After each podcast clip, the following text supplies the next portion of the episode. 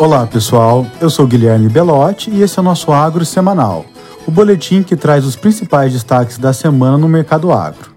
Começando pelo clima, tivemos mais uma massa de ar polar de forte intensidade essa semana, que trouxe geadas para o sul do Brasil, parte do estado de São Paulo, Mato Grosso do Sul e Minas Gerais, pegando novamente áreas de trigo, milho, cana, café e laranja.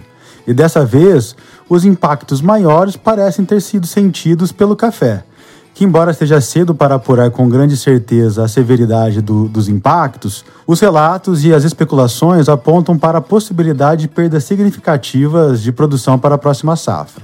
As geadas também afetaram o cinturão citrícola, principalmente as áreas mais de baixada.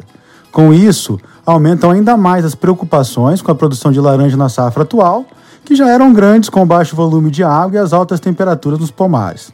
Além disso, a qualidade pode ser impactada com algumas das frutas que foram afetadas pelas geadas do fim de junho e início de julho, já apresentando interior seco e cristalizado. Olhando para frente, os modelos climáticos estão apontando para novas quedas de temperatura na próxima semana, com possibilidade de geada em toda a região sul do Brasil até o sul de Minas Gerais. Com isso, atenção ainda deve ser dada principalmente às lavouras de cana, café e laranja, e também deve começar a ficar mais perigoso para o trigo em estágio mais avançado de desenvolvimento, principalmente no Paraná.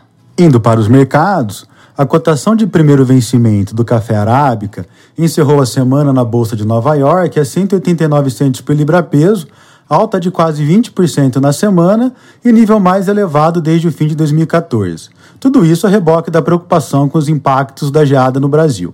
Isso, somado à desvalorização cambial da semana, fez com que os preços locais alcançassem os R$ 1.028 por saco. O açúcar, na tela de outubro, fechou essa sexta cotada a 18 centos por libra-peso, 2,8% superior ao fechamento da semana passada.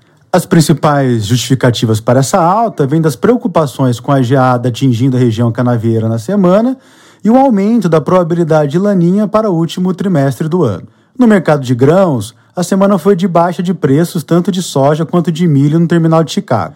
Embora no início da semana as preocupações com o clima nos Estados Unidos ajudaram a impulsionar os preços, principalmente o do milho, os dados fracos de exportação para as duas commodities divulgados na quinta-feira atrelados a uma nova rodada de mapas climáticos, indicando possíveis chuvas nas previsões mais longas, ajudaram a pressionar os preços no fim da semana. Entretanto, a desvalorização cambial e a melhora dos prêmios nos portos ao longo dessa semana acabaram ajudando as cotações no mercado spot no Brasil, com a soja em sorriso negociada a 161 reais por saco nessa sexta-feira, alta de 4% em sete dias, e o milho em Campinas apresentando elevação de 2% no mesmo período, fechando a semana R$ 99,00 por saca. Nas proteínas animais, o boi gordo em São Paulo cedeu 1% na semana, fechando a sexta-feira a R$ 317,00 por arroba.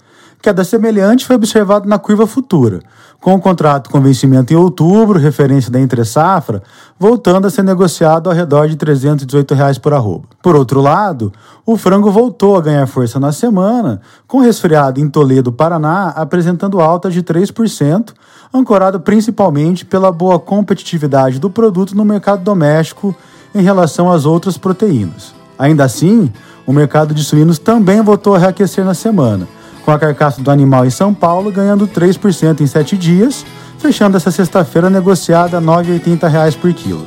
Bem, pessoal, por hoje é isso. Bom final de semana e até a próxima sexta.